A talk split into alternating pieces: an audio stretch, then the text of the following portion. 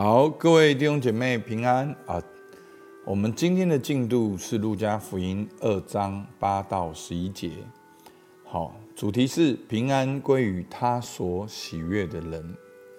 那我们路加福音呢，第一章到现在呢，其实我们都是在看从不同人的反应所诉说的故事，来认识耶稣是谁。那今天的经文呢，讲到。牧羊人好在野地，那透过耶稣天使的报好信息，让我们知道耶稣是谁，他来要做什么。好，我们看第一段经文，路加福音二章八到十二节，在伯利恒之野地里有牧羊的人，夜间按着更次看守羊群，有主的使者站在他们旁边。主的荣光四面照着他们，牧羊的人就甚惧怕。那天使对他们说：“不要惧怕，我报给你们大喜的信息，是关乎万民的。因今天在大卫的城里为你们生了救主，就是主基督。你们要看见一个婴孩包着布卧在马槽里。”那就是记号了。好，第二段，至高之处荣耀归给神。忽然有一大队天兵同那天使赞美神，说：“在至高之处荣耀归于神，在地上平安归于他所喜悦的人。”好，我们先看到这边。好，那我们透过这个圣诞的序序曲。所出现的人物，让我们认识耶稣是谁。所以呢，当牧羊人在野地的时候呢，有主主的使者站在他们旁边，主的荣光四面照着他们，牧羊人就甚惧怕。好，那你会发现在路加福音里面，很多被描绘出来的人，好，都是一些社会上的小人物，好像今天是牧羊人。好，已经在夜间了，他们还在那里看守羊群。好，那天使说什么呢？不要惧怕，我报给你们大喜的信息，是关乎万民的。因今天在大卫的城里为你们生的救主，就是主基督。好，这句话清清楚楚的告诉我们几个事实：耶稣基督的降生是大喜的信息。是一个喜乐，一个新的世代的来临，而这个新的世代来临是什么呢？关乎万民的。好，所以以色列人呢，当然在旧约就是以色列跟神的关系，在新约是神的百姓、教会跟神的关系。那以色列人他们一直会有个观念，就是弥赛亚是关乎以色列的。弥赛亚是关乎以色列人、以色列国啊！弥赛亚要来救以色列国。好，他们一直会有这个观念。但是这个天使报的好信息是什么？是关乎万民的，但却在什么？今天在大卫的城里。好像神在这个永恒的时间里面，在这个浩瀚的宇宙当中，神却降生在伯利恒这个城市当中，要为你们生了救主。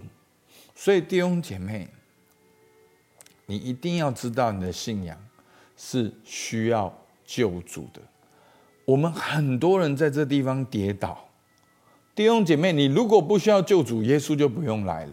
那耶稣来，耶稣就是要耶和华拯救嘛。耶稣就是约书亚，他就是耶和华拯救，要把他的百姓从罪恶里拯救出来。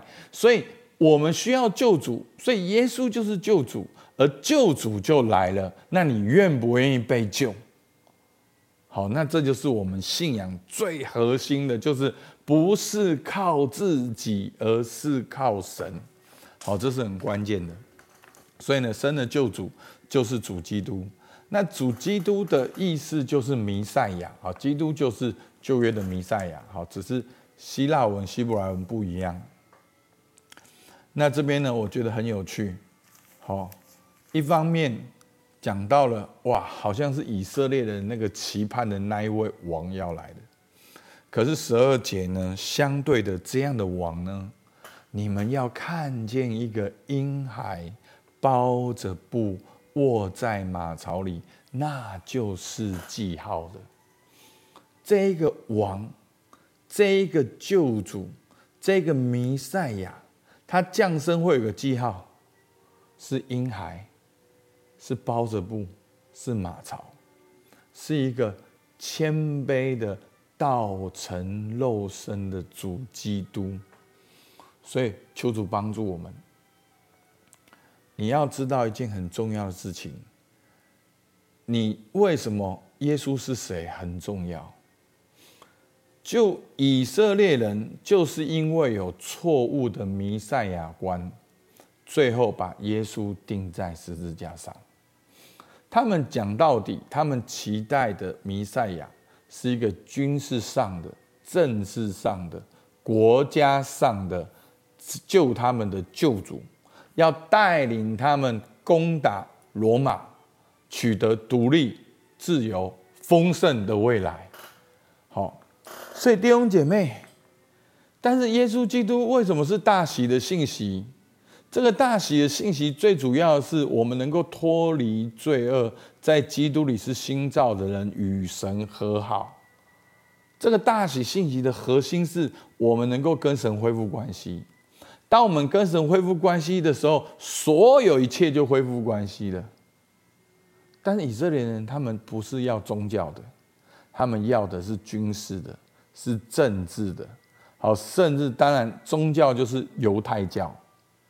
好，而不是所谓的信仰，所以最后他们把弥赛亚杀了。所以弟兄姐妹，牧师也要问你：你的基督观是什么？你的耶稣基督观是什么？如果你的耶稣基督观就是让你赚钱、让你结婚、让你生小孩、让你买房子、让你买车子的话，那你一辈子都经历不到耶稣基督。而最后，你就把耶稣基督杀了。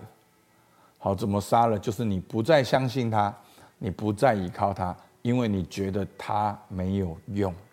不，弟兄姐妹，耶稣来真正的目的，就是要用人的样子为我们钉在十字架上，代替我们，好像那个赎罪的羔羊钉在十字架上。他。走了一条又新又活的道路，让我们能够到父神那里去。这就是大喜的信息，是关乎万民的。然后呢，二章十三、十四节，忽然有一大队天兵同那天使赞美神，说：“在至高之处荣耀归于神，在地上平安归于他所喜悦的人。”弟兄姐妹，我觉得这段话很棒。我。我告诉大家，只有你把荣耀归于神，平安才会归于你。因为如果荣耀归于你自己的话，你永远没有平安。所以我们要把荣耀归于神。好，今天牧师花一点时间讲荣耀。好，荣耀在不同的脉络里面，这个字的字义是重量。好，那带来就是看重的意思。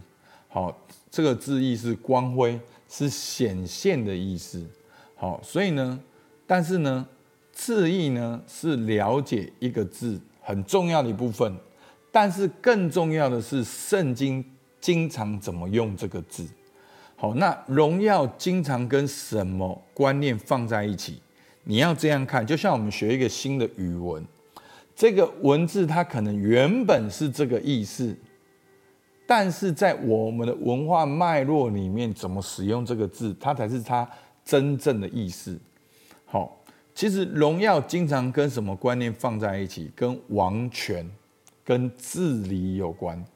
我们看一段经文，好，诗篇八篇一跟五节，耶和华我们的主啊，你的名在全地何其的美，你将你的荣耀彰显于天。好，你你你会发现，其实这个。这段经文就在讲神的创造，神的创造处处充满了神，充满了神的创造、神的创意、神的治理、神的荣耀。好，所以呢，他说：“你将你的荣耀彰显于天，因为天是神创造的，天日月星辰辉映了上帝的荣耀。”然后呢，后面讲到你将他，好，这个他是讲到人比天使更微小一点，并赐他荣耀尊贵为什么冠冕？那我们知道这个冠冕好像国王一样嘛，那这个荣耀。尊贵为冠冕，好，其实一不管是跟神有关的，跟人有关的，这边的荣耀都跟王权，都跟治理有关。好，所以这就是为什么我们我们会一直回到创世纪一章二十七、二十八节。其实上帝创造我们有他的形象，就是要我们用他的形象去治理。那这整段观念就是荣耀一个很很棒的一个解释。好，所以那上帝要我们荣耀他呢，最基本有三个意思。第一个，上帝要我们荣耀他，就是第一个，我们要先认识他的荣耀，我们要认识神是谁。第二个就是我们要与神连结，有神的性情去治理，用神的性情去治理。这就是彰显他的荣耀。好，那第二个很重要，有一个但书，这只有在基督里才有可能，因为人是全然犯罪的，只有在基督里做新造的人，我们才可能与神连结，彰显神的形象去治理。OK，那第三个，我们讲到说荣耀归给他。好，什么叫荣耀归给他呢？今天的经文，荣耀归给他，马太福音六章十三节主导文。好的，后面。因为国度、权柄、荣耀全是你的，荣耀归给他，就是把国度、权柄给他，把你的治理权给他，把王正宏的财富给他，把王正宏治理我，我可以所有治理的给他，我把我所有我可以治理我的时间、我的才干、我的一切的权柄给他，国度给他。荣耀给他，那这就是荣耀归给神。好，应该够清楚了吧？所以弟兄姐妹，荣耀归于神，平安才会临到我们的身上。阿妹吗？好，那后面的经文我们就看到，玛丽牧人牧羊人就真的去看，也真的看到把荣耀归给神。而玛利亚呢，我们可以看到在上下文里面，她经常有个特质，就是反复思想。然后耶稣也照着旧约的规矩去受割礼，好不好？我们就可以来看今年的默想。好，那我们自己来看，好，很棒，今天的默想很棒。我们一定要花一点时间想。好，我们一起来祷告。主，我们感谢你，要把在至高之处荣耀归于你。主啊，这样在地上平安就归于你所喜悦的人。主啊，我们不要掠夺你的荣耀。主啊，我们生命中所有一切都是你给我们的。我把我们的原生家庭给你，我把我现在的家庭给你，把我未来任何的可能都归给你。主啊，荣耀要归给你。主啊，让我真的知道，主啊，离了你，我就什么都不能做。让耶稣成为我的救主。也成为我的君王。主，我们感谢你，听孩子祷告，奉靠耶稣救的名，阿门。好，那我们到这边，谢谢大家。